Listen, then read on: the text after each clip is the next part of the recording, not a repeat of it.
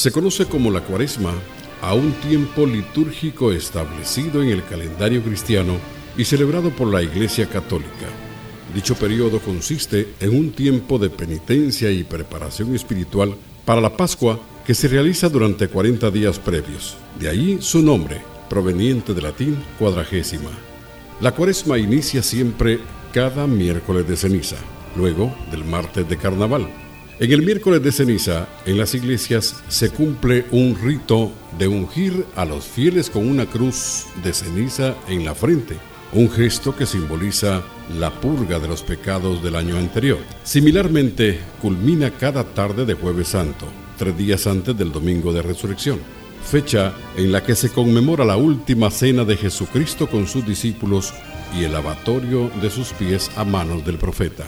La duración de la cuaresma obedece a diferentes referencias bíblicas y cristianas, como lo son 40 días que pasó Jesucristo en el desierto de Judea antes de emprender su misión pública, pero también los 40 días del diluvio universal, los 40 años de la marcha del pueblo de Israel y las 40 décadas de esclavitud de los hebreos en Egipto.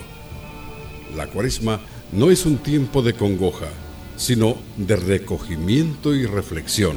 Conforme a las distintas iglesias que la celebran, se suele conmemorar con misas y rezos, así como un ayuno desde el amanecer hasta la noche, durante el miércoles de ceniza y el viernes santo, o bien durante los 40 días continuos en sus versiones más estrictas. No suele comerse carne, ni huevos, ni manteca, ni pescado y en algunas iglesias se prohíbe también el vino y el aceite.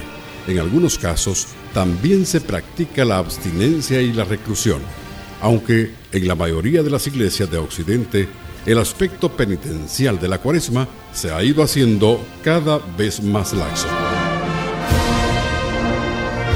Hay indicios de que la cuaresma comenzó a celebrarse alrededor del siglo II o a principios del siglo III, pero en el siglo IV pasó a ser oficialmente una práctica eclesiástica, a pesar de que no formó parte del primer concilio de Nicea en el año 325.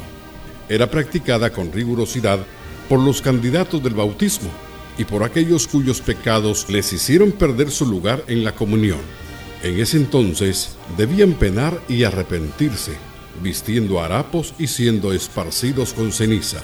Pero esta tradición murió alrededor del siglo IX siendo reemplazada por la celebración común de los fieles que conocemos hoy en día. Sin embargo, a lo largo de la historia, la cuaresma sufrió muchas modificaciones por parte de la iglesia. Por ejemplo, se suprimieron los domingos del ayuno cuaresmal, por ser días tradicionalmente de fiesta, entregados a la conmemoración del Señor y para conservar la cifra de 40 días, se añadieron entonces cuatro días más antes del primer domingo. Desde la estación de Emisoras Unidas en Chiquimula informó Oscar Castañeda. Primera en noticias, primera en deportes.